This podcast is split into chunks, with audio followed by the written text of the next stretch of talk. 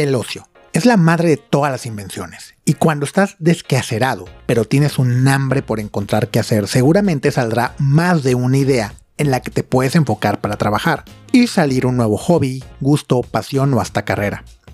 En aquella crisis del 2008, nuestro siguiente invitado encontró en hacer cerveza su pasatiempo y uno que lo hizo retirarse de su trabajo para dedicarse de lleno al oficio de cervecero. Bienvenidos a Incervecio Felicitas, tu podcast cervecero regiomontano favorito en donde cada programa hablaremos a profundidad con profesionales de la industria y expertos sobre diversos temas relevantes, actuales e importantes para los consumidores, productores y amantes de la cerveza. Soy su anfitrión, Slem Torres, y les doy la bienvenida a este episodio. Invité a Guillermo González, el todólogo de Cervecería Pachuca, a platicar sobre su proyecto, su cervecería y el crecimiento orgánico que ha tenido desde que inició hace ya más de 10 años. Memo ha sido una persona enfocada al aprendizaje, a leer y estudiar del oficio y paso a pasito ir mejorando su proceso de elaboración para ganar reconocimiento, medallas, pero más importante aún, el cariño de los consumidores. Nos hablará sobre cómo en la crisis anterior, la del 2008, empezó a coquetear con la idea de una cervecería y que esto fue la jubilación, como él le dice, para su papá y para él de la industria de la construcción. Tocamos un poco el tema del COVID, por supuesto, y cómo en venderle directo al público encontró una satisfacción enorme al poder tener conversaciones uno a uno con ellos. Sin más que agregar, aquí mi plática con Guillermo. Guillermo, Guillermo González de Cervecería Pachuca. Buenas noches, ¿cómo estás? Hola, Slen, buenas noches. Bien, bien, gracias. Qué chingón. ¿Cómo, cómo trata ahorita la, ciudad de Pachuca? Como hace, yo creo que más de 10 años, güey, que no voy por allá. Entonces, ¿cómo, cómo está ahorita la tranquilidad de, allá del sur? Me, sorprende que vengas. me, sorprende que conozcas Pachuca. Sí, cuando, cuando era estudiante y más, tenía un poquito mucho más de tiempo libre, pues sí me dio por conocer un poquito de ahí de, del centro del país, digo, de ah, pisa y corre, pero conozco poco, pero bueno, digo, la verdad es que cuando yo empecé a viajar por allá, no había cervecerías, güey, y me da mucho, mucho gusto ver que, digo, te conozco hace un par de años y que cervecería Pachuca sea, pues ahorita para mí es un icono de la ciudad en lo que respecta por, por lo poco que conozco y por lo mucho que te conozco y por las chingonas cervezas que haces. Entonces digo, aprovechando que, vi que, estabas ya creciendo tu proyecto de barriga, que sé que es un tema que te apasiona mucho, dije, ah, güey, voy a invitar a este cabrón, güey, para que nos platique la cervecería. Sé que no sales mucho de ahí de la ciudad en cuestión de, producción, pero vale la pena que, mucha gente o poca gente que escuche este programa, gracias por escucharnos, eh, conozcan sobre Cervecería Pachuca. Entonces, por favor, Guillermo, si te quieres presentar, decirnos quién eres, qué haces, y de ahí partimos. Sí, gracias. Primero que nada, gracias por invitarme. Digo, ya sabes que soy fiel oyente de tu podcast. Algún día dije, ay, pues a ver, ¿cuándo me entrevista este cabrón? Pero bueno, ya se me hizo. También me puedes mandar un, mensaje y decir, eh, güey, ¿qué pedo? No, porque se vería muy... no, también es válido, también es válido, güey. No, no sabe las puertas que yo toqué de que, eh, eh, yo quiero salir. También se vale. Está bien. Bueno, este, pues soy Guillermo González. Eh, creo que como muchos de mi generación de cerveceros, no estudiamos nada que ver con, la cerveza. Yo soy ingeniero civil de profesión. Este, ya con esto, pues ya soy prácticamente jubilado. Creo que he leído más sobre cerveza que sobre ingeniería. y llevamos básicamente 12 años haciendo cerveza de manera ininterrumpida. Eh, empezamos como casi todos eh, en, la, en la cocina de... yo, empecé en la cocina de mi mamá, empecé a, ahí a, agarrar cacerolas y agarrar lo que sea y prácticamente me apropié de la cocina por un rato. Fuiste de los que como, muchos nos robábamos la, olla tamalera de mamá y güey, e, eso creo que de nuestra generación de cerveceros es claro. parte fundamental, son las matemáticas básicas. Exacto. Nosotros en particular empezamos haciendo lotes de dos litros, en ollas de cuatro litros. Y este, pues de ahí empezamos. obviamente, eh, déjame hacer memoria porque ya de verdad ya no recuerdo cómo fue, pero em, recuerdo que mi primer acercamiento con la cerveza fue justamente en, Monterrey. Ok. Yo, yo, yo estudié allá ingeniería civil y trabajé un tiempo y justo cuando estaba yo trabajando en el 2004, 2004, 2005, coincidimos, bueno, más bien eh, íbamos, bueno, o sea, resulta que la empresa estaba cerca de un Beer Factory, no, perdón, Beer Factory, de un Sierra Madre. El Sierra Madre, ok. Y cuando entré y vi los tanquesotes, dije, pues no, o sea, esto se requiere un buen de dinero, ¿no? Para, para hacer cerveza, ¿no? O sea, ¿Y sabes qué, ¿sabes qué es más chistoso? que esos tanques nomás son de adorno, güey, ni siquiera jalan. sí. sí, después supe la triste historia.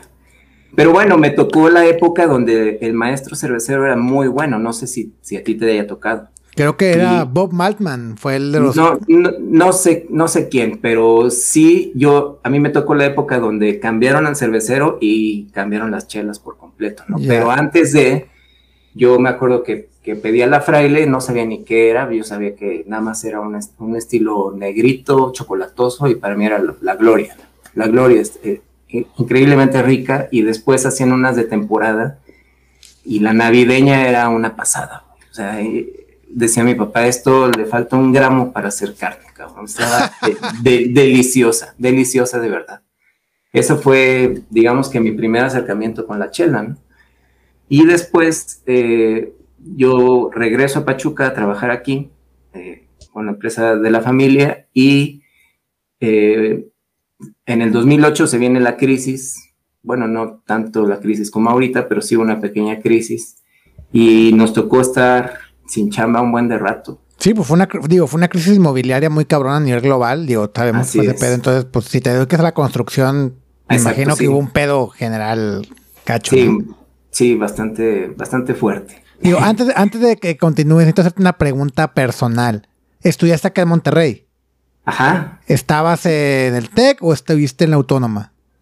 Eh, no me quiero sonar fifi, pero estuve en el TEC. Ah, ok, ok, no hay, pedo, porque dije, si, si, si decías que, fuiste un castor, güey, aquí va a haber pedo, güey, porque pues castores FIME. no se llevan. Pero, no, no se llevan, pero bueno, güey, ya, ya, era el único que necesitaba consultar. Sí, este, estuve allá un rato, me gustaba mucho Monterrey, la verdad. Lo disfruto mucho, excepto el clima, ¿verdad? Pero, güey esos son otros temas. Claro, entonces regresas allá, Regreso acá, la crisis y, cómo te despierta el tema de, la Che a partir de ahí.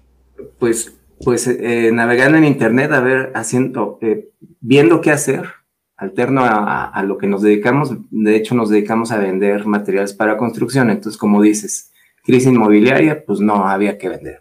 No mames. Entonces, este, pues ahí navegando en la red me encuentro con un artículo de la expansión entrevistando a José de Yak, cervecería Yak. Y, este, y literal el, el, título de la entrevista era cervecero haciendo chela en su garage, ¿no? dije, ah, cabrón, pero, o sea, luego, luego se me vino a la mente el vir, el cierre madre y dije, pero ¿cómo? O sea, pues se necesita un buen de lana. sí, o sea, yo vi unos pinches tanquesotes de 10 metros de alto, eh, de cobre, pues ¿cómo? ¿Cómo es posible que lo puedas hacer en tu garage? ¿O qué tipo de garage tienes, verdad? Exacto, ¿no? Entonces, eh, no recuerdo qué era o qué decía el artículo, pero sí me llamó muchísimo la atención, ¿no? Y entonces empecé a buscar, eh, pues, cómo se hacía la cerveza, lo básico, ¿no? Cuando tú empiezas a decir, ah, pues me interesa, ¿no? Y di, ese mismo día di con un tipo que vendía insumos aquí en Pachuca. Dije, ¡ala! Hace 12 años, en el, en finales del 2008, te estoy hablando. Madre, en esa época no habían, o sea, había, tres, proveedores. no había nada, güey, no había nada.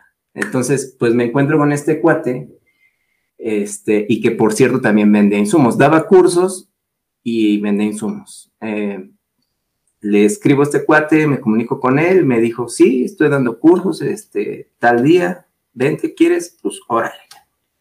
Y como a los 15 días, dos, tres semanas después, pues ahí me tenías en el curso. Eh, la verdad es que, pues para hace 12 años y con la calidad de insumos que teníamos, pues no, no era un curso de calidad, ¿no?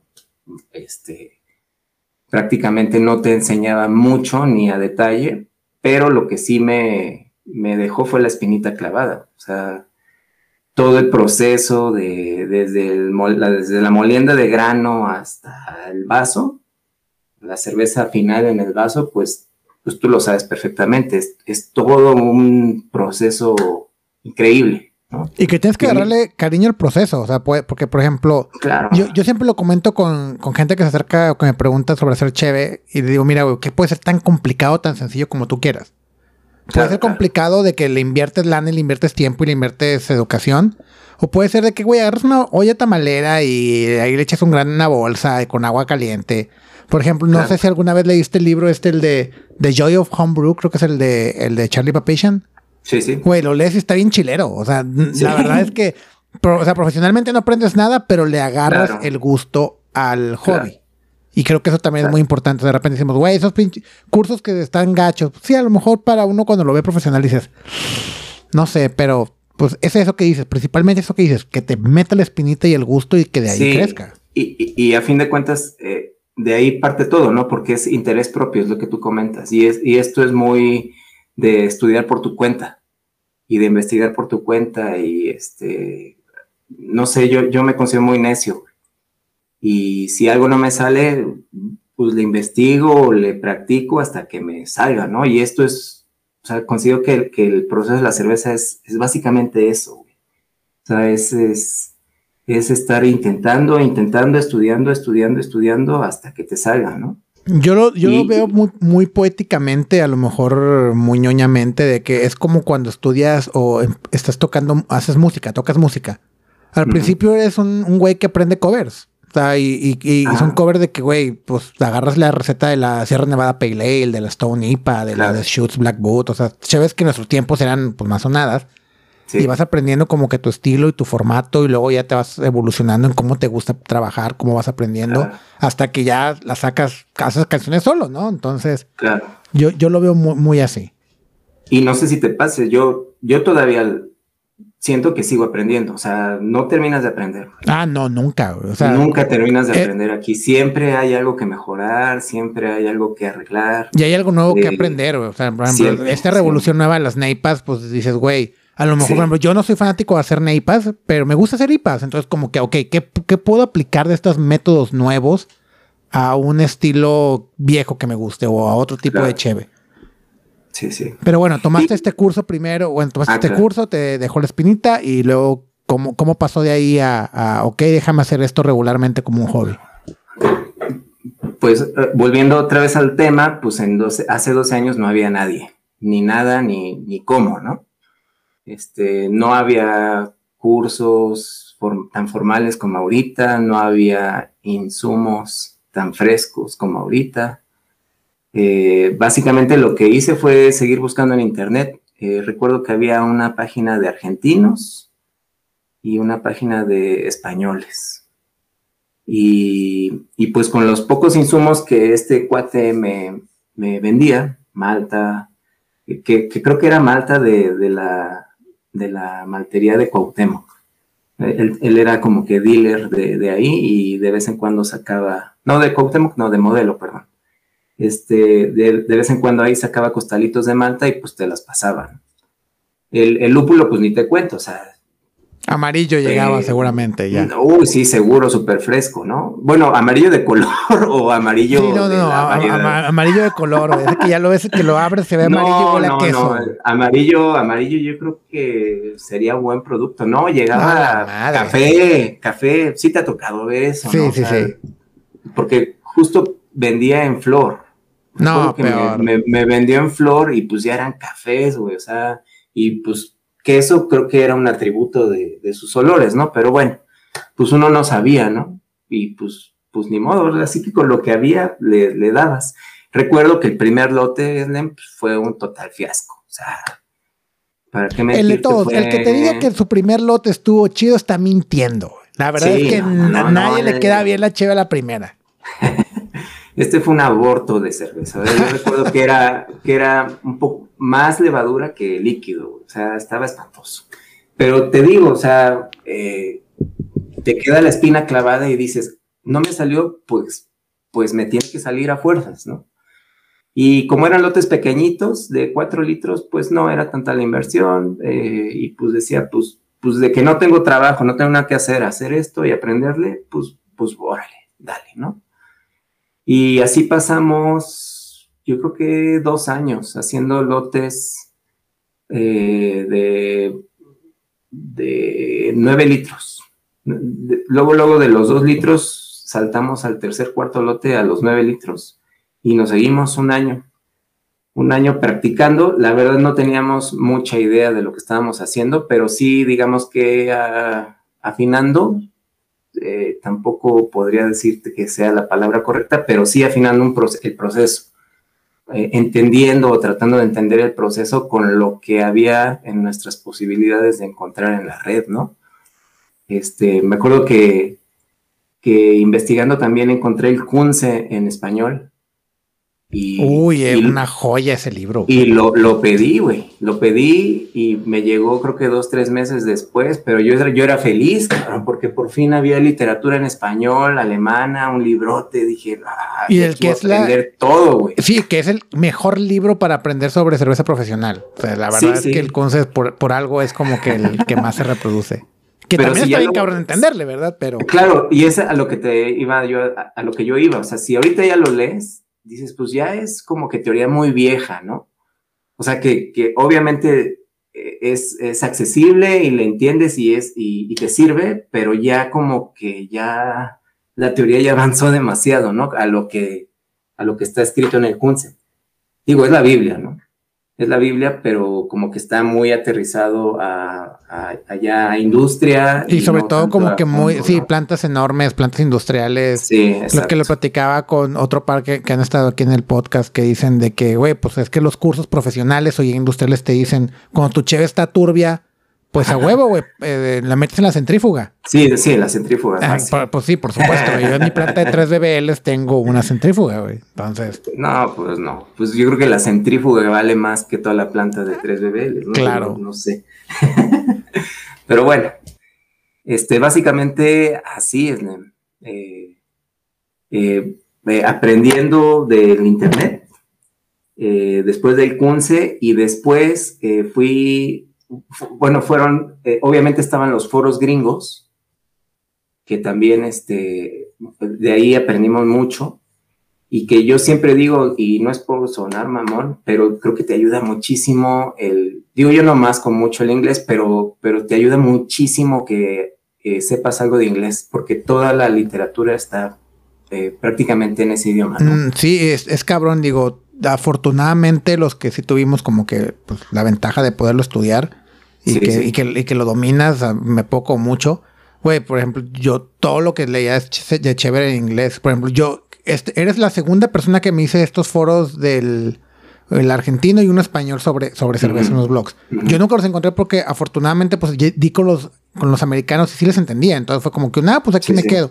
Pero, güey, ¿cuánta gente que conocemos de la industria pues a lo mejor no lo domina?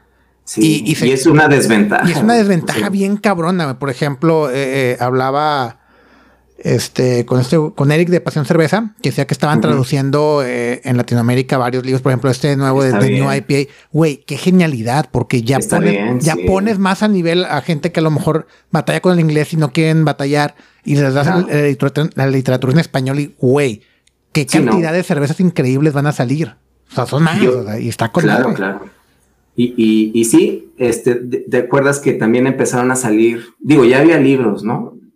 Los libros de estilos ya son muy viejos, pero empezaron a salir libros de técnicos, técnicos de cerveza en inglés. Ajá. Y los, y los empecé a, a comprar y a consumir y, y, pues es lo que comentas, o sea, se te abre el panorama increíblemente, porque ya son temas aterrizados a, a problemas que tú estás teniendo a nivel casero y te dan las posibles soluciones, ¿no? Y dices, por fin, por fin. Sí, por ejemplo, un, libro, el libro de Gist, por ejemplo, que es el, para mí de, la serie de, los, de los ingredientes, es el mejor libro. Eh, güey, seguramente hay un, hay un libro sobre levadura de microbiología enfocado a levadura eh, cervecera que vale como 300 dólares y que está súper técnico. Y que la verdad siempre lo quise comprar, pero no tengo 300 dólares para comprar un chingado libro así. pero, güey, exactamente, va a ser como que algo muy enfocado a microbiología que a lo mejor alguien que trabaja en una cervecería enorme lo, lo va a valorar más. Yo con ese de Gist, pues me doy para ahorita para seguir produciendo. Yo creo que hasta 15, 20 BBLs no creo ocupar más. Y así seguramente muchos que empezábamos cuando hacíamos en casa y les Gist por primera vez dices, madre, güey, que puedo reutilizar levadura para empezar. sí. Y te, y te lo dan no tan digerido, ¿no? Pero, pero sí no tan técnico, así de, que lo entiendes. Pues. No es intimidante. Entonces tú empiezas a, pues ya comprar, a consumir este, este tipo de literatura y ahí fue donde te clavaste más o qué sucedió a partir de ahí. Durísimo. Ahí no, no recuerdo cuál fue el primer libro que compré, pero dije, no, o sea, tengo que seguir. O sea, si, si quiero mejorar, tengo que seguir leyendo. Eh, cualquier libro es bueno, o sea, y, te lo juro, ahí tengo mi, mi, estante con prácticamente todos los libros que han sacado y es, es bueno, o sea, te lo juro que cualquier eh, curso actual que te den, en los libros está. La cosa es meterse de lleno a leerlos y entenderlos y a, ponerlos en práctica. O encontrar quien te dé el curso, digamos, como el resumen de lo, de lo de, la realmente carnita y ya, porque hay gente que a lo mejor le da a leer, pero encuentra alguien que puede dar un curso y que, pues, vale. Pero, pero, ¿sabes qué? A mí, a mí me daba hueva leer de mi carrera, güey. Ah, y estos, y estos, mira, de pe a. Me identifico bien cabrón, güey. Porque yo, en la, universidad, güey, creo que a partir de cuarto semestre no volví a comprar un libro de la ingeniería. No, yo de hecho nunca compré, güey. Yo, pedía copias o los pedía prestados. No, yo sería bien ñoño, güey. La verdad, sí, era como, o sea, me daba, me daba huevo ir a la biblioteca, güey. Y aparte porque la biblioteca de, la FIMA está bien culera. Entonces me daba hueva y decía, güey, voy a comprar el libro. O sea, puedo comprar el libro de 200 pesos, 300 pesos, lo voy a comprar. No, no voy a batallar. Pero ya dejé de comprarlos porque prefería comprar los libros sobre cerveza y entre clases y dentro de la clase estaba leyendo sobre Cheve. Sí, sí, fue una obsesión muy cabrona también para mí. Eh, digo, poquito pausa del tema. ¿Cuál es tu libro favorito sobre cerveza ahorita? O sea, que tú digas, güey, este libro por la información o por lo que representa, un libro que digas, este es mi libro favorito sobre Cheve. A mí me, me encanta cómo está redactado y cómo está organizado el de Sauer. El de, el te, te organiza, bueno, o sea, te lo, te lo digiere de manera de que, ¿sabes qué? Estas son las cuatro, los cuatro bichitos principales. Ya te lo va explicando uno por uno y luego te, te va como que diciendo, este bicho hace este tipo de chela y en combinación con este bicho puedes hacer este, estos tipos de estilos. Está, te lo juro, yo siento que está hecho para, para domis es el, de, el, de, Michael Tosmeyer, ¿no? Exacto, exacto. Ah, es que ese güey era bloguero antes de ser. O sea, ese güey escribió un blog sobre cerveza sours antes de hacer el libro. Entonces, seguramente. Sí, digo, ese, de ahí lo se, volvió una lectura, pues, muy casual, ¿no? Sí, no, bueno, ese me gusta mucho, pero este también el, el de el nuevo, el que decías que lo van a traducir, el de, ah, el de New IPA. A mí me gusta mucho. Que dato pues, chistoso. Ah, también, es bloguero. y son socios esos dos cabrones en una cervecería. Sí, sí, en. Y supuestamente están haciendo unas chelototas, ¿no? Nada más que lástima que no, no lleguen acá. Sí, güey. Y, que no tienen la fama que se merecían, Es que, es que ese, es otro tema, güey. Que los cerveceros a veces ideal o, tenemos, vemos a, a otros cerveceros así como muy cabrón y, el consumidor ve más son como más sencillos, son de lo más sencillos, ¿no? Sí, no, y, y, sí, los cerveceros seguimos cervecerías como que con este tipo de, de pedigrí cervecero y, luego los consumidores yo siento que se van más como por lo flashy, pero ese es otro tema a discutir. Entonces, bueno, regresando al, tema de que, bueno, empezaste a empaparte y empezaste ya a clavarte muy cabrón con el tema de los libros y de educación y luego en qué momento empiezas a a tomarte eso toda como que, oye, oye, oye, esto pues tiene, tiene carnita, tiene potencial, o, hubo un, inter ahí en, antes de, pensar en vender? Eh, pues te, dije, te digo que fueron como un año o dos de, práctica, ¿no? O sea, de, de, estar sacando pues el mejor producto posible, porque también un error, yo creo que todo el mundo cometemos al principio es que quieres hacer miles de estilos de cerveza, ¿no? Y no, y no enfocarte en uno solo y hacerlo bien. Entonces, pues yo creo que eso, de eso pecamos creo que la mayoría. En esos dos años no sacamos, digamos que una cerveza, un estilo en específico, sino que simplemente, te digo, fuimos puliendo el proceso y seguimos leyendo, seguimos aprendiendo y en el 2011 eh, eh, sacan la, el concurso de cerveza México amateur. No sé si recuerdes. Sí, sí, sí. No recuerdo cuándo empezaron, pero sí me acuerdo que está la competencia. Creo, creo, que fue la primera edición de, la amateur. No, no, recuerdo si antes, si, si, antes hubo la profesional y ya después, creo que al año, al año siguiente sacaron la amateur. El punto es que ese año metimos un estilo de chela, según yo, una triple, una triple vega. Y madres, güey, este, medalla de bronce. E, ese, e, ese estilo de, chela y dijimos, ah, cabrón, pues entonces pues puede, puede ser que, que, algo estemos haciendo bien, ¿no? Y yo creo que a partir de ahí le metimos más ganitas, compramos unas ollas más grandes para hacer eh, lotes de 18 litros y recuerdo que teníamos un amigo herrero, bueno, no herrero, sino que se dedicaba a hacer muebles de acero inoxidable y mandamos a hacer un pequeño fermentadorcito enchaquetado de 18 litros, bastante pedorro, ¿eh? la verdad. A ver, el otro hacía muebles de acero inoxidable. Ajá. y, este, le, mandamos ahí, yo creo que le, le, hice más o menos el croquis en papel y como que, se, que me quedó viendo raro, güey. Dije, dijo, ¿esto qué es, güey? no, pues es para hacer chela. Tú, tú hazle así, hazle una chaquetita y me acuerdo que controlaba la temperatura con una bombita de, este, de, pecera, con una ollita con hielos y le recirculaban la chaqueta agua. Ya sabes, ¿no? O sea, también eso es lo que me gusta mucho porque esto, esto es de, de ingeniártelas para, para, para, solucionar broncas, ¿no? Sí, es mucho ingenio y do it yourself, güey, cuando supongo, supongo que por algo somos ingenieros, ¿no? O sea, yo creo que la mayoría de los ingenieros se interesan más en, en la cerveza que los licenciados. Digo, dato anecdótico, no, no sé. No sí, y, creo que eso, Al, menos hace 10 años sí, sí noto más eso, ¿eh? sobre todo que tenías que hacer mucho tú de que ideártelas, güey. Pero ya ahorita que puedes comprar o que dices, güey, compro sí, ya, ya, hay todo, güey. Hay todo. Juguetotes. El punto es que eh, eh, antes no controlaba la temperatura, entonces supongo que por eso ganó la triple, ¿no? Porque pues esa no requiere control de temperatura. muy fenólica, muy apestosa, eh, que, es una ventaja en una triple. Exacto. Pero pues te digo, o sea, uno no sabía, ¿no? Entonces ya después aprendiendo, ah, se tiene que controlar la temperatura. Ah, cabrón. Entonces mandamos a, enchaquetar las chelas y, y, te das cuenta cómo eh, la, la teoría de los libros en la práctica pues sí da resultados, ¿no? O sea, sí, yo sí veía como que mejora continua, no de lote a lote, pero sí, digamos que de mes a mes, decía, ah, pues está un poquito mejor que las de antes, ¿no? Y, y fuimos mejorando hasta el 2000, el 2012 no sé qué pasó, que, que no quisimos meter chelas, algo, algo pasó. Y el 2013 eh, metimos tres chelas y las tres ganaron, güey. Ganaron oro, plata y bronce a nivel amateur. Con madre. Y dijimos, pues a toda madre, a toda madre. Eh, y justo fueron los estilos, bueno, no, bueno, sí, justo fueron eh, el, la, Amber, que ahorita es nuestro estilo, un estilo de línea de nosotros, la Pale Ale, que también es un estilo de línea, y una Dark Belgian, que ahorita es estilo como de especialidad de nosotros. Entonces, pues eso pues ya nos dijo, o sea, ya, fue como una cachetada, ¿no? Este, del cielo diciendo, pues ya, güey, o sea, formalízate o haz algo ya más en serio, ¿no?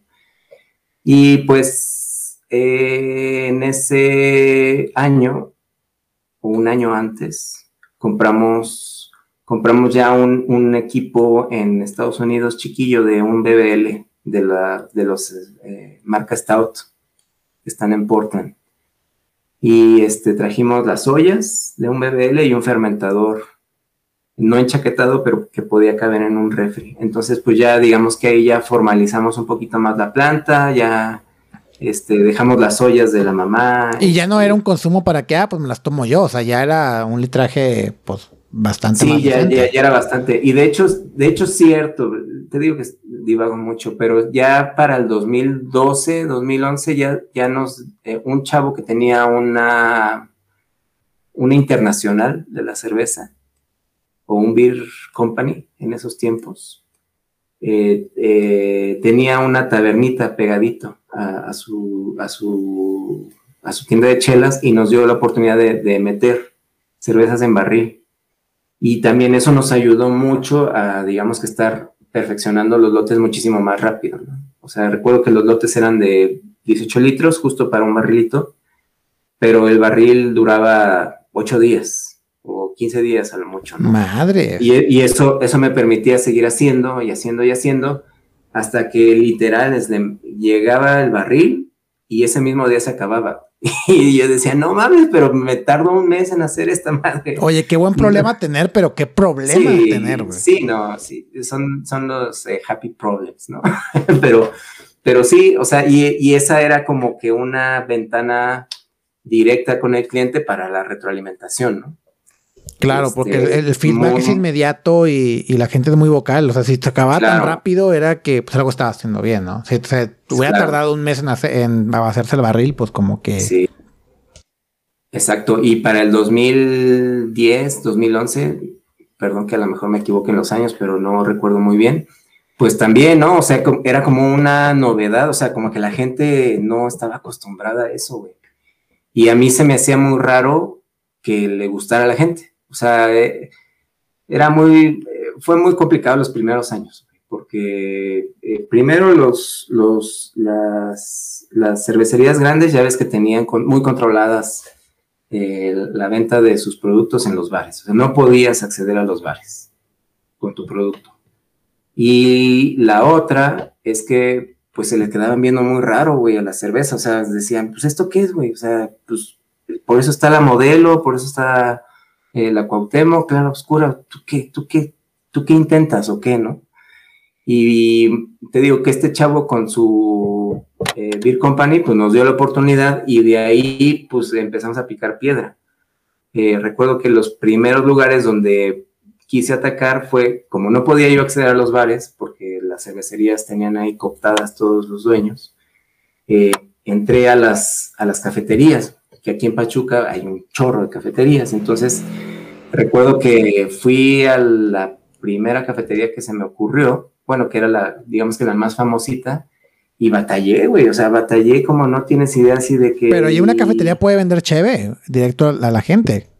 Sí, sí, aquí, eh, eh, aquí hay, bueno, ahorita Sí, como que es muy casual aquí que también vendan alcohol en cafeterías. No sé si en otros lados también. No, acá. O, nosotros, somos muy borrachos. Fíjate que sé que en Ciudad de México también, porque como nosotros hacemos una cheve con café, eh, sé que, entramos a un par de lugares así con, con, esa con esa facilidad por el tema del café, pero por ejemplo, acá si yo quiero una cafetería y vender cheve, uno me manda a la chingada y dos no pueden por permiso. O sea, tienes que sacar un permiso de alcohol para poder vender, aunque sea cheve. Pues acá eh, en ese tiempo había dos o tres cafeterías así bien establecidas, ¿no? Y en la primera donde yo intenté, pues vendían vino y vendían cerveza importada. Entonces, eh, yo para esas épocas dejé de embotellar, dejé de embotellar porque mm, así me lo pidió el, chavo que me dio la oportunidad, me dijo, sí, entras aquí, pero solo en barril. Porque él tenía una maquinita de, un, un, kegerator. Entonces dije, bueno, ok, pues vamos a darle al barril. Entonces aprendí no, en pues, Y mucho mejor, ¿no? Porque aparte, pues más fresco el producto y todas las bondades que trae, ¿no? Tú recordarás, no sé si te tocó, digo, todo el mundo aprendemos a, hacer chela y, y, a embotellar con azuquitar y listo, ¿no? Y el azúcar pues le da su toquecito rico, dulcecito, y es como un adorno a tu chela al final, ¿no? Pero el punto es que a mí me pasó en particular que de pasar de botella a barril y carbonatar eh, forzadamente me desnudó todos mis, mis defectos de la chela, güey.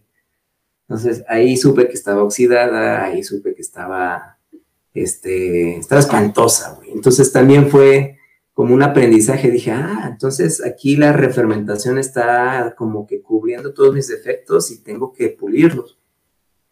Este, ahí también descubrí, perdón que también divague, que hubo un tiempo donde yo no sabía lavar porque pues pertenezco a una ola de cerveceros que no están, no están bien formados de, de carrera y que se les hace fácil lavar con jabón Roma, casi casi, y decir, Madre. Ya, ya, está lavado y este... Ya, ya se ve limpio, ya está. Ya está limpio, ¿no? Entonces yo recuerdo en mi estupidez que mi este, enfriador de placas, pues yo al... no manches, no. Al, final de, de, de, utilizarlo, pues yo nada más le pasaba a corriente y a contracorriente agua caliente. Y decía, ya, está limpio Perfecto. Ok, pero, pero ¿agua caliente o, de perdido agua hirviendo?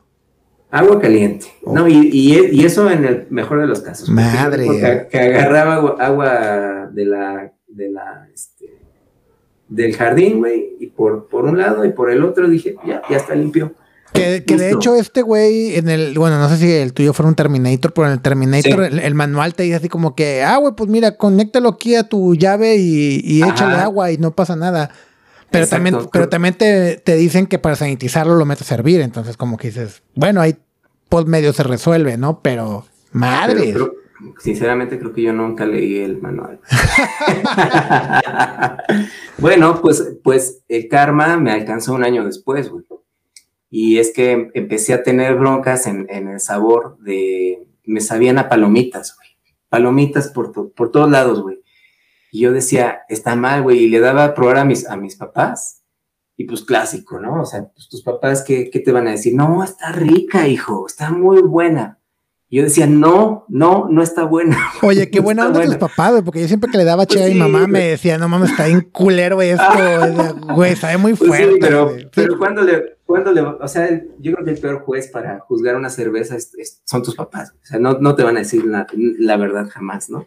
Y los segundos son los amigos a los que se la regalas, porque para si alcohol regalado, todo, no, hombre, está con madre, deberías venderla. A ver, güey, págame. No, güey, no, y ese detalle en específico, Snem, es lo que me obligó a leer más todavía. Yo creo que eso fue el, el, disparador de decir, no, güey, tengo que encontrar qué está pasando. Y, y, eso me obligó a leer más, más, más, más, más, más, hasta, hasta dar con que era pediococo, güey. ¿Y por qué era pediococo? Pues porque no estaba lavando bien el pinche este, enfriador de placas, pues porque ahí es la madre de todas las infecciones en el 99% de todas las cervecerías, ¿no?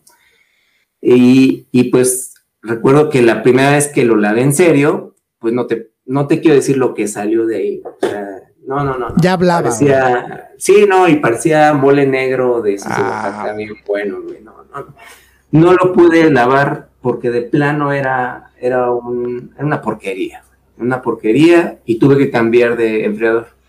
Literal. Y, y ahí, es, eh, ahí retomo lo que te digo, que, que ahí es donde se veían los saltos en calidad del producto. O sea, ya prácticamente todo el proceso ya estaba como que pulido, salvo que no sabía lavar.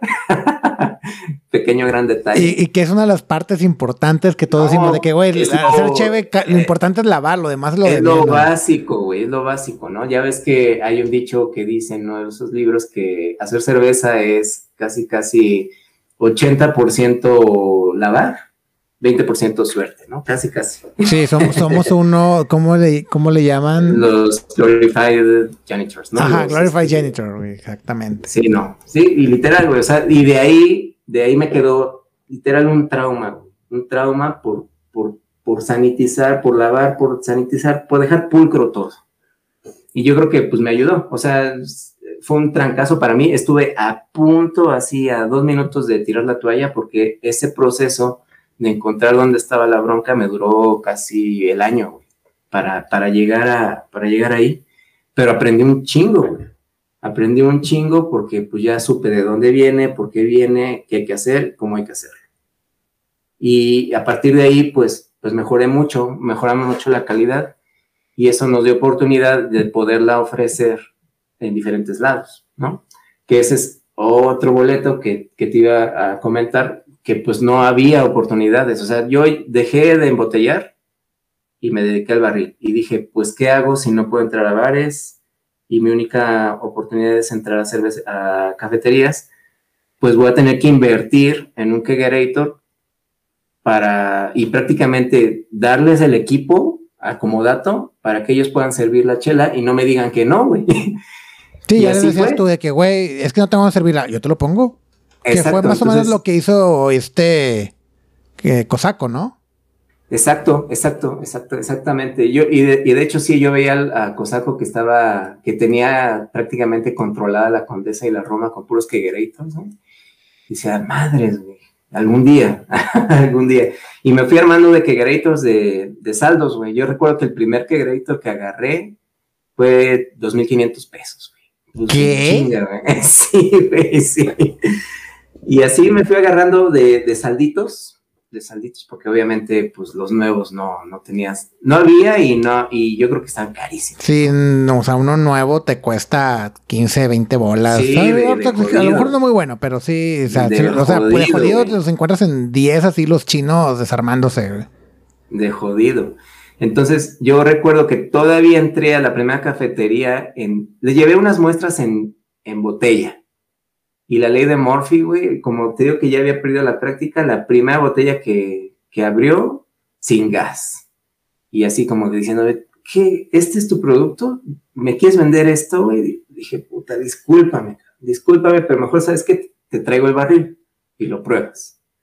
Y ya, les llevé el barril, lo probaron y dijeron, bueno, pues, pues vamos a darte chance. Y entonces eh, les dije... En, en barril ya dijo que va va.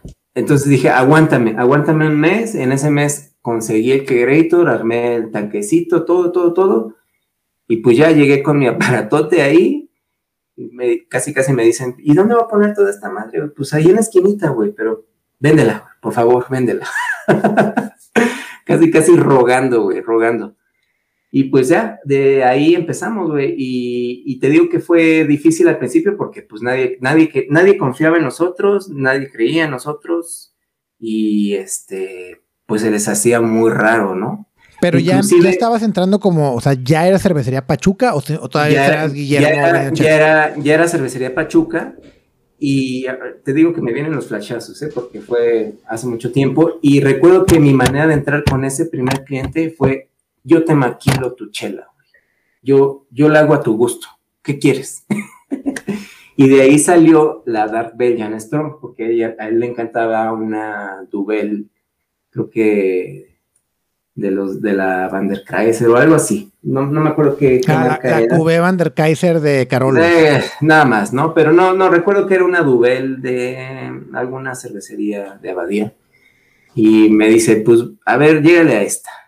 Y, ya dentro de nuestro bagaje de hacer lotes a lo estúpido, habíamos intentado hacer entre doubles, triples, quadruples, ¿no? Entonces, por ahí tenía una receta y la empecé a hacer.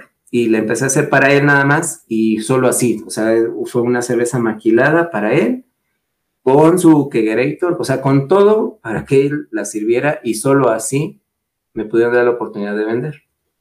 Eso fue el primer cliente pasó, pasó lo de las medallas y nos ayudó, no, no nos ayudó así mucho, pero sí nos, como que nos dio cierta, eh, nos dio cierto currículum y empezamos a tocar puertas por otras cervecerías, eh, con un bar que también vendía cervezas eh, importadas y fuimos creciendo poco a poco.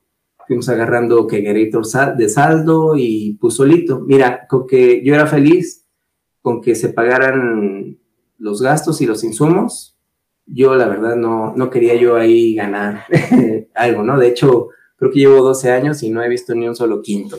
sí, esta industria está bien castigada, pero, pero todo esto lo haces a la par de, seguir trabajando en el negocio familiar. Sí, sí, de hecho sí, y, y, lo, y lo agarré con, junto con mi papá, güey. Eh, con mi papá como de hecho, fue como terapia ocupacional para él, porque hace 10 años él dijo, ¿sabes qué? Tú y tu hermana se quedan con el negocio, yo ya, yo ya trabajé mucho, yo déjame descansar. ¿Está bien? Entonces, eh, parte de, del hacer cerveza también fue como que encontrar encontrarle algo a mi papá para, para que me ayudara y para que también se entretuviera. O sea, él, también se jubiló junto contigo. Exacto, exacto, pero, pero era, era, era el equipo de, los dos, o sea, él, me ayuda mucho, muchísimo, muchísimo, y entre los dos así estuvimos. Y, pero ya me perdí, güey. Este, que, bueno, empezaste a maquilarle a, esta cafetería y... Exacto, empecé a maquilar con ellos y, y, nos metimos por mucho tiempo, después de tres, después de tres años de ya hacer como cervecería Pachuca, estábamos en tres lugares, o sea, dos cafeterías, el barcito de este cuate, el primero que me, que me echó la mano, y otro bar eh, de cervezas importadas. Entonces ahí empezó y pues poquito a poquito, o sea, nosotros nunca fuimos de, dar publicidad, pues porque ni dinero había, pero fue muy orgánico esto y sigue siendo muy orgánico en el hecho de que de boca en boca se va diciendo, o oye, ¿ya probaste tal cerveza que se vende aquí? ¿No? Ah, bueno, pues ven, pruébala y, y así se fue dando de boca en boca y súper orgánico, güey. Y, y, eso nos permitió como quedarnos poco a poco a conocer y a, este, en un principio estar tocando puertas y casi, casi diciéndoles, por favor, de rodillas, güey, a ya después decir, oye, quiero tu chela aquí en mi establecimiento y yo también, yo también. ¿Qué es lo que te iba a preguntar? o sea, si, si ya alborotaste al gallinero con un cliente, decirle, oye, güey, te hago tu cheve a como tú me pidas que te que, haga la cheve, no alborotaste a los demás de que te dijeran, oye, güey, ¿por qué ese vato si le hace así? Yo también quiero una. No, porque te digo que hace mucho, pues no había tanto conocimiento, ¿no? Y, y yo en el Inter fui como que diciendo, bueno, vamos a maquilarle a este güey, pero pues también ya vamos a formalizar esto y vamos, digamos que vamos, vamos perfilando qué estilos vamos a querer hacer, ¿no? Entonces ya para el segundo año, o sea, un, el primer año fue con el primer cuate del bar, el segundo año ya estuvimos en la cafetería, ya para ese segundo año dijimos, ok, vamos a hacer esta cerveza para él, pero vamos a tratar de hacer como que estilos de línea para tratar de vender por otro lado.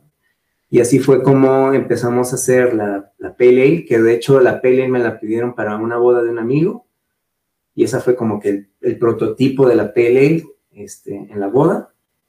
De ahí empezamos a, enchularla un poquito, después sacamos la Amber, y, teníamos como que una stout en mente de que siempre sacamos la oscura, ¿no?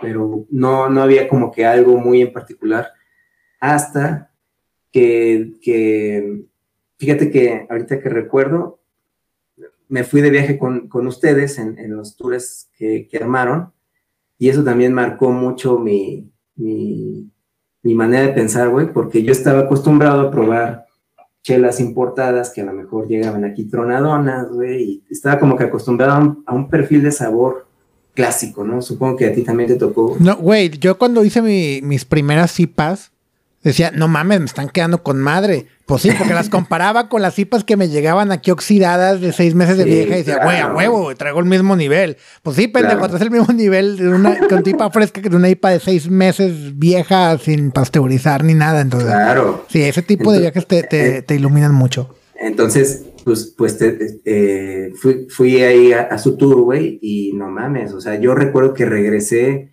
deprimido, güey deprimido porque dije, güey, no estoy, o sea, no estoy haciendo nada, güey, estoy haciendo aguas. Es, es, una porquería lo que estoy haciendo. es como cuando salió la película de Thor, güey, ibas y veías a Thor todo mamado, güey, güero, y te veías y decías, güey, no, no, güey. Sí, a mí me pasaba exactamente lo mismo, ir, a San Diego, ir a Tijuana y llegabas y, sobre todo hace 10 años, ¿no? Y dices, ay, güey. Pero, pero, te, te desafiaba. Sí, y, yo siempre lo vi y siempre lo he comentado con mis cuates, es una manera de calibrarte, güey. Más que cualquier concurso de chelas, digo que su, razón deben de tener y todo, y es, aplaudible lo que hacen, pero, pero el chiste es que tú tengas eh, la disposición de decir, mi está mal, güey, porque eso está bien cabrón, güey, porque le pegas al ego del cervecero, siempre, ¿no? y siempre tú vas a querer defender tu producto a capa y espada. Siempre digo, este, a lo mejor yo, yo no tengo hijos, pero pues tus hijos siempre los vas a querer aunque estén bien culeros. Lo mismo pasa con, la, con las chelas, ¿no? Sí, pero yo, yo, y, yo lo digo de que, o sea, uno puede ver a sus hijos y dices, güey, no mames, son mis hijos y son bien chingones. Pero eso dices de dientes para afuera, güey, pero para adentro uno se hace pendejo y dices, no, este vato no la mueve, güey, este vato no la arma, pero te lo tragas. Pues, pero igual con la cheve tiene que ser así, a lo mejor para afuera dices, güey, mi cheve está bien chida, pero tú internamente o los que sean en la cervecería internamente dicen, güey, tenemos que mejorar este pedo, algo le falta. Sí, está muy... Por más que tu cheve, y que a mí me pasa con varios cheves que me encantan, siempre estoy de que, ¿y qué le muevo? ¿Y qué le cambio? ¿Y qué sigue? ¿Y cómo, le hago mejor? Siempre debes de tener esa actitud. Creo que sí debes, sí y no, güey, porque, porque también... Digo, una cosa es como que mejorar la calidad para que la consistencia y otra cosa es como que modificar el perfil de sabor. Entonces, cuando ves en, pro la calidad, pues sí, güey, tienes que siempre estar buscando que cómo hago esto más estable, cómo hago esto más limpio, cómo hago esto más claro. Pero si de repente, a esa chévere se vende chido, me gusta un chingo, pero y si le pongo un poquito más, y si le quito un poquito, yo creo que tienes que llegar un momento en que dices, ya, güey, o sea, este es el perfil de esta cheve, ya no le muevas. ¿Quieres hacer otro perfil? Haz otra cheve, pero ya no le muevas a esta.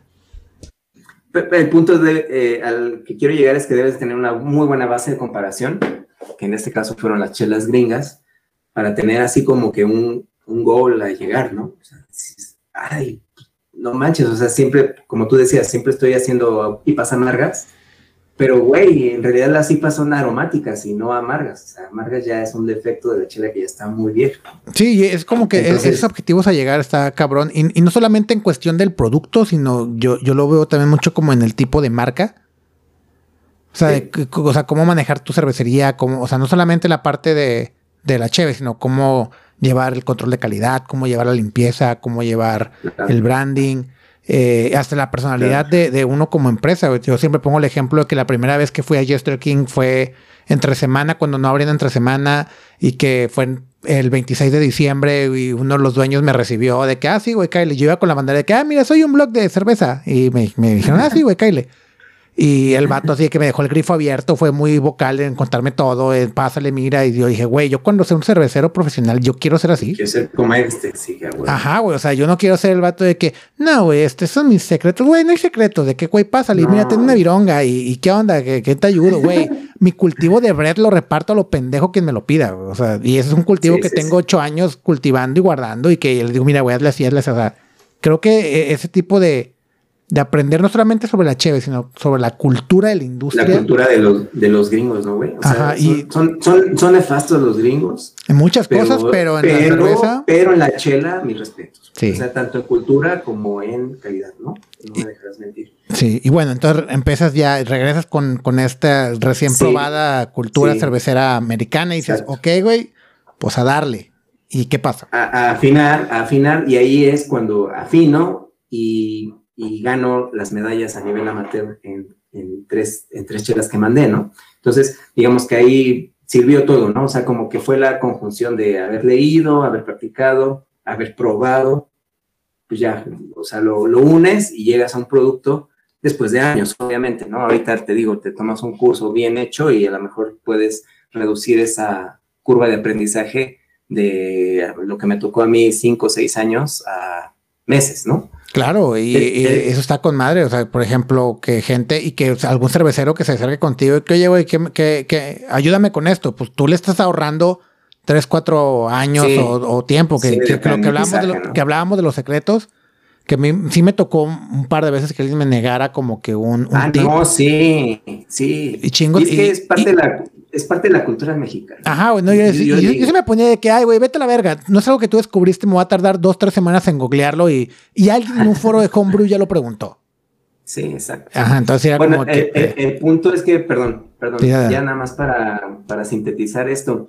Eh, eh, ya estaba la Amber y la Pale y me faltaba el estilo oscuro. Entonces, en otro viaje que realicé con Miguel y con Rodo, al festival de Firestone. Ahí al señor festival de Firestone. Al señor festival de Firestone, que ahí es donde te haces dos kilos en los calzones, güey, literal. Este, de, de, ver la cantidad de chelas y la cantidad, o sea, que van los maestros cerveceros y, y la calidad de personas que son, güey, y dices, güey, o sea, yo, los traía endiosados y resulta ser que es mi compadre, güey, y le puedes preguntar lo que quieras y te contesta como si fueras tu cuate toda la vida. Dices, a la ¿no?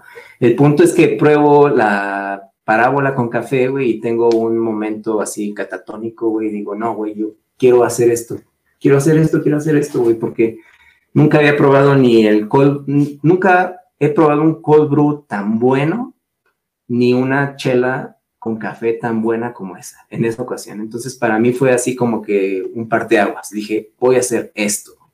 Entonces, me metí, como ya estaba en cafeterías, me metí con los tostadores, güey. Dije, quiero hacer esto, esto y esto y esto. Y es así como que, no te voy a decir que en el primer lote que hice, pero a lo mejor sí en el segundo, le dimos a, a lo que es ahorita la Porter que es, digamos que de lo que vive Cervecería Pachuca, que presenta yo creo que el 70% de las ventas la Porter.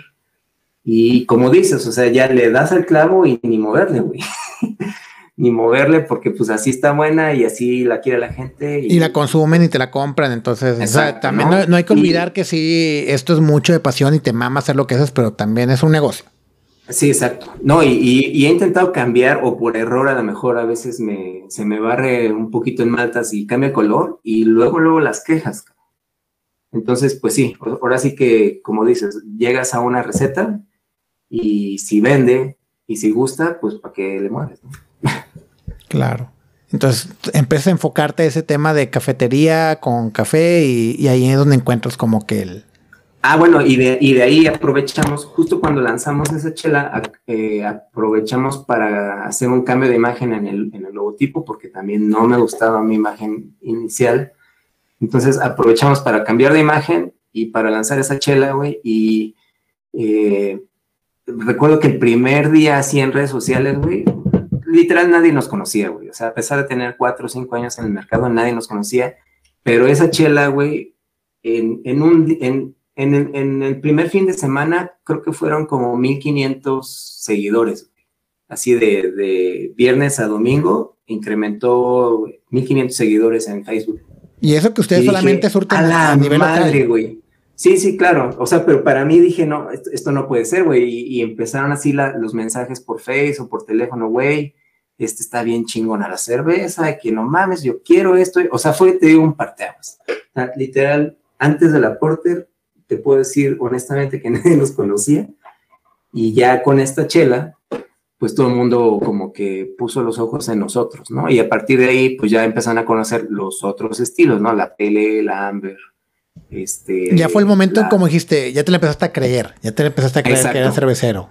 Exacto, a pesar de que habíamos ya ganado medallitas, eh, yo por eso considero que la mejor medalla es pues, el público, güey. Güey, yo soy de eso. yo soy completamente de eso. Él sí te va a decir si está buena o no está buena. Fíjate que el. digo, tomando, robándote un poquito tu, tu, punto en que cuando ya te la creíste, el mío fue. Iba caminando en el centro de Monterrey y vi a una pareja que gente que ni sacaba y que no recordaba de haber visto en festivales aquí o en algún festival así a mí directamente con la playera de Justicia Divina. Ahí fue dije, güey. Ah, hermoso, se siente hermoso. Sí, güey, fue donde dije, güey. Ya me la creo. ya, creo que soy, que tengo una empresita que hace cerveza y que la gente le gusta este pedo. Entonces ahí fue donde ya te la creíste, ya empezó el boom y dijiste, ok, va. ¿Y eso hace más o menos cuánto fue? Eh, la lanzamos en el 2015, si mal no recuerdo, el 2015, la Porter.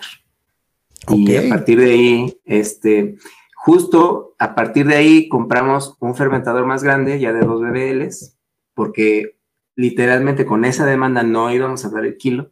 Entonces eh, compramos el fermentador de la misma marca de 2 BBLs y eso ya nos permitió pues, seguir dando batalla, ¿no? Y fuimos creciendo y actualmente estamos en 11 lugares.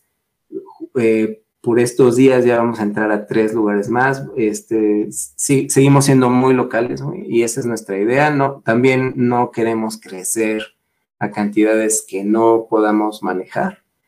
Eh, mi papá siempre decía que eh, esto es un hobby. Bueno, yo también lo veo como un hobby y no quiero que se convierta en joda, ¿no? Que eso es eh, como que una línea muy delgada. Para mí todo esto sigue siendo un hobby y una pasión, por más romántico que se escuche, güey pero sí me, apasiona demasiado este tema, güey, y, mi idea es tratar de seguir mejorando el producto hasta donde sea posible. Porque si yo me lo estoy tomando, quiero lo mejor, no quiero chingaderas, Sí, güey, eh, básicamente aplicaste que la de muchos de nuestra generación de empezaste a hacer las cheves que tú hubieras querido que alguien más hiciera para que tomaras. Exacto, Exacto. O quizás no, ¿eh? Porque yo la verdad nunca en la vida me imaginé una cerveza con café hasta que te digo que probé esa en el festival y la pude reproducir a una escala más bebible acá, ¿no? Y, dije, ah, güey, o sea, increíble. O sea, yo a veces me pongo a pensar en, en eso, güey, y digo, güey, o sea, está padre crear una marca y crear un producto que le dé identidad a la, ciudad, pero que sea buena, güey, porque yo también comentaba con otros cuates, el hecho de, tener la marca de, tu ciudad, pues te da mucha, e, es mucha responsabilidad, güey. Sí, güey, te obliga a hacer... No, no puedes hacer porquerías. Te obliga a hacer un estandarte. Exacto. Y qué mejor que, que, que uno como pachuqueño pues se siente orgulloso de que no tienes que andar consiguiendo por otro lado chelas o, comprando eh, chelas importadas si la, de aquí, la de su pueblo está buena, ¿no? Sí, y, cómo ves tú el mercado de ahí? O sea, ¿crees que si están abiertos a probar cheves, a buscar más, a, hacer más? Porque, por ejemplo, sé que no, o sea, en general el centro del país no es tan cervecero como el norte. Entonces, ¿con qué tan dispuestos o abiertos están a, pues uno cervezas de sabores extraños para ellos y que pues el precio es pues más elevado, ¿no? A mí me tocó prácticamente abrir brecha, ¿no? Junto con Hacienda, que también eh, tenemos más o menos la misma antigüedad, pero pues sí me ha tocado de, generar prácticamente, de, estar generando mercado, ¿no? Porque no hay, o bueno, no había hace 12 años, y he visto como que el crecimiento de, esa, de esa generación de primeros clientes que ahorita ya van en ¿qué te gusta? Sours o Barrel Aged y ya están a punto de llegar otra vez a las lagers. el, círculo, el círculo de, la evolución natural de un cervecero.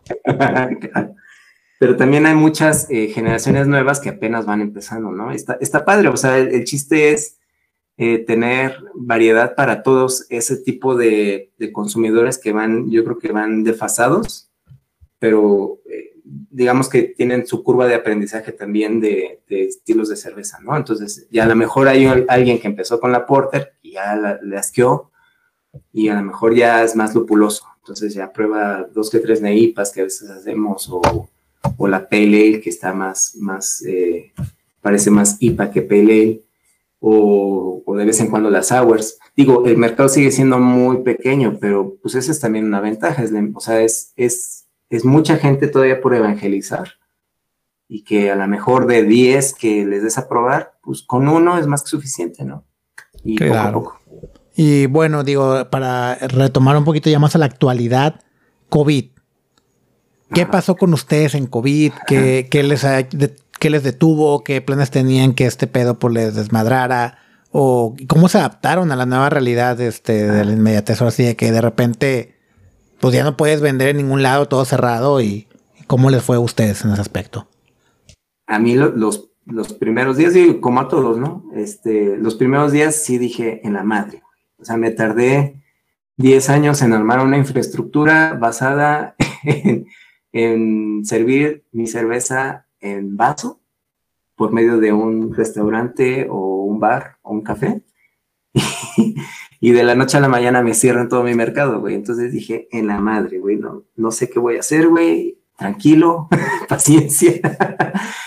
este, tenía literal, bueno, literal tengo 12 años sin embotellar, güey. Entonces, esto me obligó a volver a aprender a embotellar. No me quedó de otra, porque todo estaba cerrado y, este, y nos, pues, nos pusimos a vender en growlers y de hecho me tardé en reaccionar un poquito, como que decía, este, no, esto se va a pasar rápido, no va a pasar nada, este, mejor esperamos un ratillo, descansamos y vemos qué hacemos. Y, pues la realidad es que no, ¿verdad? Entonces, eh, yo creo que tres semanas después del cierre arrancamos con los growlers, pero fue, este, fue mágico, güey, porque todo el mundo empezó a pedir y, literal el consumo que no que no teníamos en los restaurantes, pues lo, desplazábamos en growlers fácil, güey. Yo recuerdo un día que yo, ah, bueno, porque este, siempre hemos sido cervecería de un solo, un solo trabajador, güey. Ese es, ese es otro punto, ¿no? Mi papá falleció hace dos años, pero básicamente habíamos estado los dos y desde hace dos años estoy yo solo. Entonces, pues prácticamente te chutas todo, ¿no? Todo, todo, todo te lo tienes que chutar. Y ese, eh, recuerdo un día que tuve que desplazar como 50 growlers, güey, en un día. Madre. Acabé, acabé puteadísimo, güey. Puteadísimo es, es lo mínimo, pero este, pues feliz, güey, porque pues de que estén paradas ahí la, la cerveza sin vender a, a, venderlas en growler, pues por mí encantado. Y estuvo padrísimo porque ahí conocías a los clientes de una manera directa, ¿no? Y te decían y, y es bien padre, güey. O sea, yo la neta no, no, no le hago mucho caso a los comentarios buenos, más a los malos, digo, para, para una mejora continua, pero, pero eran puros comentarios bien padres, güey. O sea, decir, güey, soy fan de tu chela, güey, qué bueno que estás embotellando, por fin la voy a este, tomar en la casa, güey. Qué chingón, felicidades. Oye, ¿Y nunca te pasó que de repente, o sea, tú estabas entregando y un cliente te par se parara a echar el chal contigo? Sí, sí, no, obviamente me, me, dice, pásale, invitar, no, y de ahí hice muchos amigos, güey, te lo juro, o sea, hay gente que, que son, es fan de la chela y, obviamente te preguntan, oye, güey, ¿cómo se hace y cómo le haces aquí y, y, por qué esto y por qué el otro? O sea, sí es gente bien interesada, supongo que te pasó a ti también, este, que, que, que de verdad, o sea, tú como que vives en tu globito de, de producción y ventas y no sales de ahí, pero y, y, pocas oportunidades tienes como estas de platicar con el cliente directo y, y preguntar o, o, simplemente escuchar lo que te dicen, güey, no mames, es súper es, bueno, ¿no? Sí, te, te, das cuenta, uno, que muchos son clientes que ya sacas de, de ver en eventos, en festivales y otra de sí. que, pues en verdad, no, o sea, no solamente son fans de la Che, o sea, son fans de tu marca y eso como Exacto. que se siente bonito. Y, y, y aquí no, nunca, nunca había habido festivales de cerveza hasta antes de COVID y recuerdo que, porque nunca hemos ido de salir a festivales, ¿eh? Eh, y recuerdo que hubo un festival justo en marzo del 2019, o sea, antes de la pandemia, no, perdón, marzo del 2018, un año todavía antes de la pandemia, fue nuestro primer festival.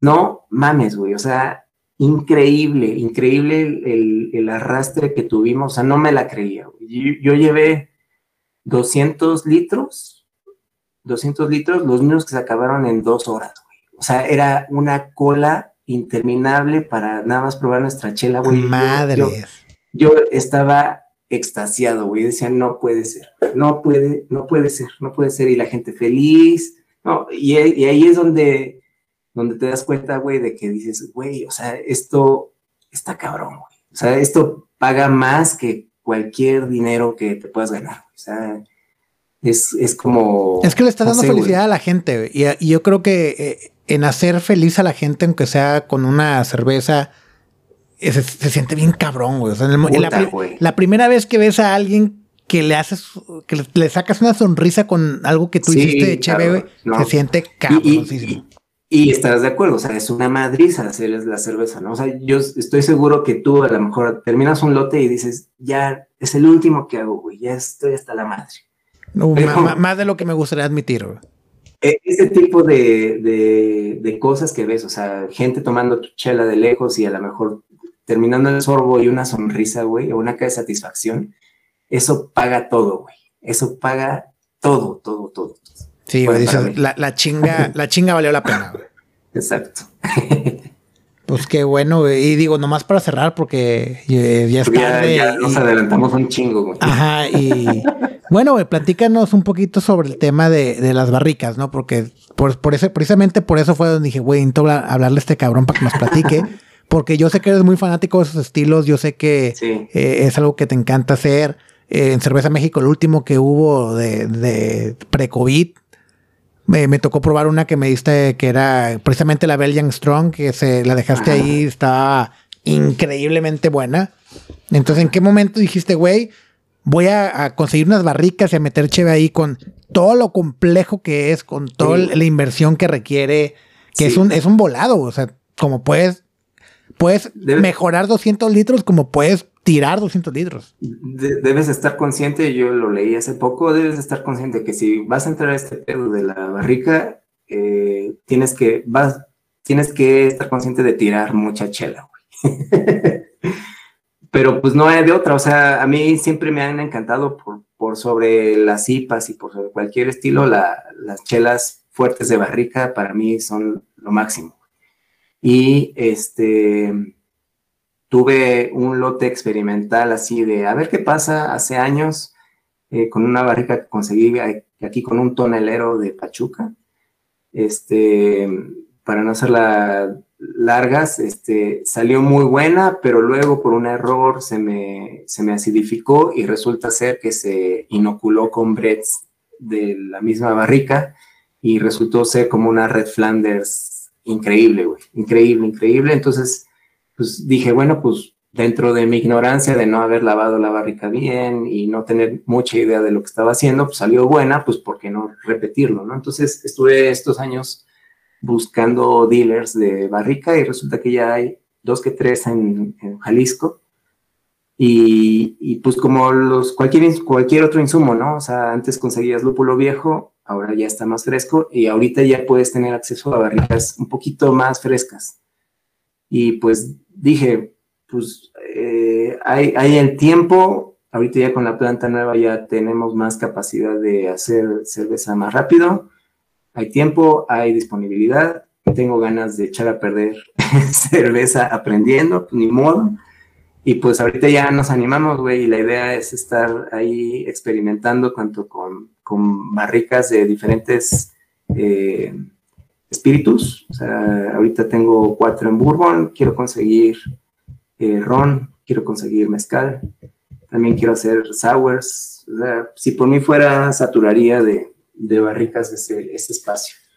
Pero sí, o sea, no hay de otra más que lo que te digo, leer, leer, leer, investigar, preguntar, eh, ejecutar, ejecutar, este, lavar bien las barricas, este, tratar de que vengan lo más frescas posibles, tener una muy buena base de cerveza, porque sin eso también no haces nada, y tener paciencia y, saber en qué punto de, todo el el lapso de tiempo que va a estar en barrica eh, va a ser el idóneo para sacarla, ¿no? Y estamos en eso, Estamos en eso.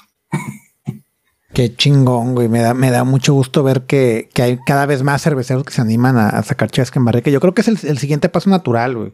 Sí, claro. Para... Y, te, y, te digo, o sea, perderle el miedo en el sentido de que, bueno, si no sale, pues no pasa nada, güey. O sea, sí, a lo mejor es un año perdido o seis meses al menos, pero pues aprendes, güey, aprendes a, no volver a repetir el mismo error y bueno, vamos a tratar de volver a hacerlo corregido, ¿no? Y más si, si te echas una lectura del libro de Peter Bucart, güey, de sobre barricas, no, güey, te, ahorras un chingo de, pendejadas. Este, en una de esas me sale una PH1 y digo, ah". güey, yo, yo, yo te, te, digo, era un sueño súper guajiro, güey, pero la primera vez que tuve una barrica con la cual jugar, yo le puse Benito el barrilito.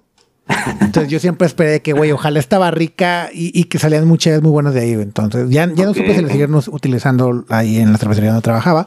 Pero sí, güey, Benito Barrilito siempre dije, güey, yo aspiro a que Benito sea un PH1, güey, que todos reconozcan, al menos a nivel local, de que digan, güey, vean a Benito y dijeran, güey, Benito, güey. Pero... Y paséenla por todas las cervecerías. ¿no? Sí, pero no, no, no se dio la oportunidad de seguir ese, proyecto, güey, pero sí, digo, creo que todos queremos como que esa parte de, del ego cervecero, dices, güey, yo quiero lograr hacer eso, cabrón.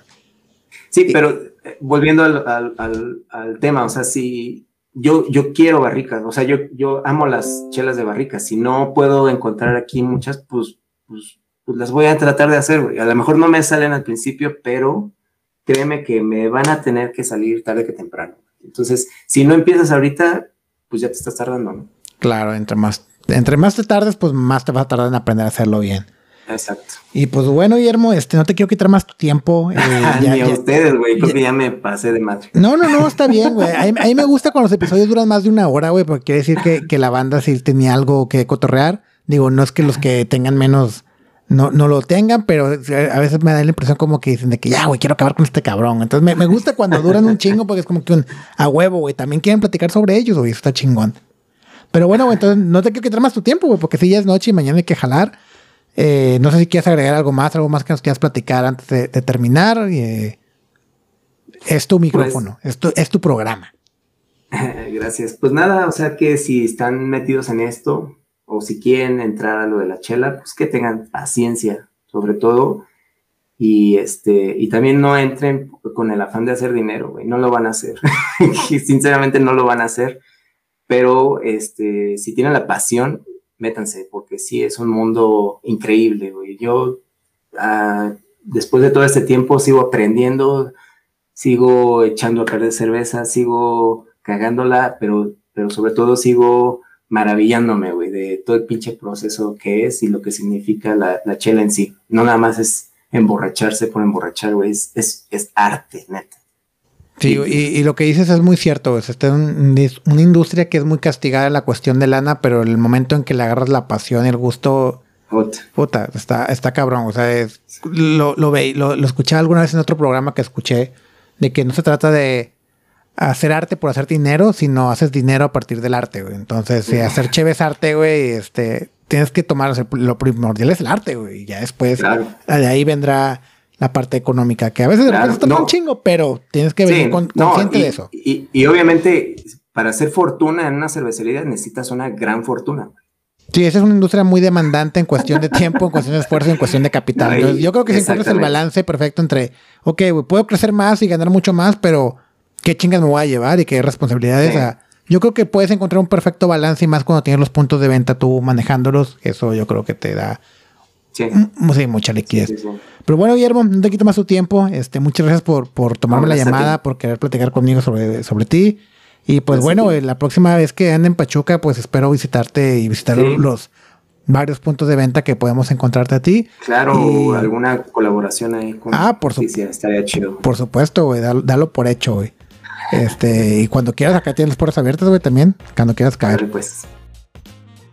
Agradezco el tiempo de Guillermo y su disposición de platicarnos todo su trayecto. Sin duda hablar con otros cerveceros tan apasionados del aprendizaje y el proceso de elaboración es reconfortante y vitalizante.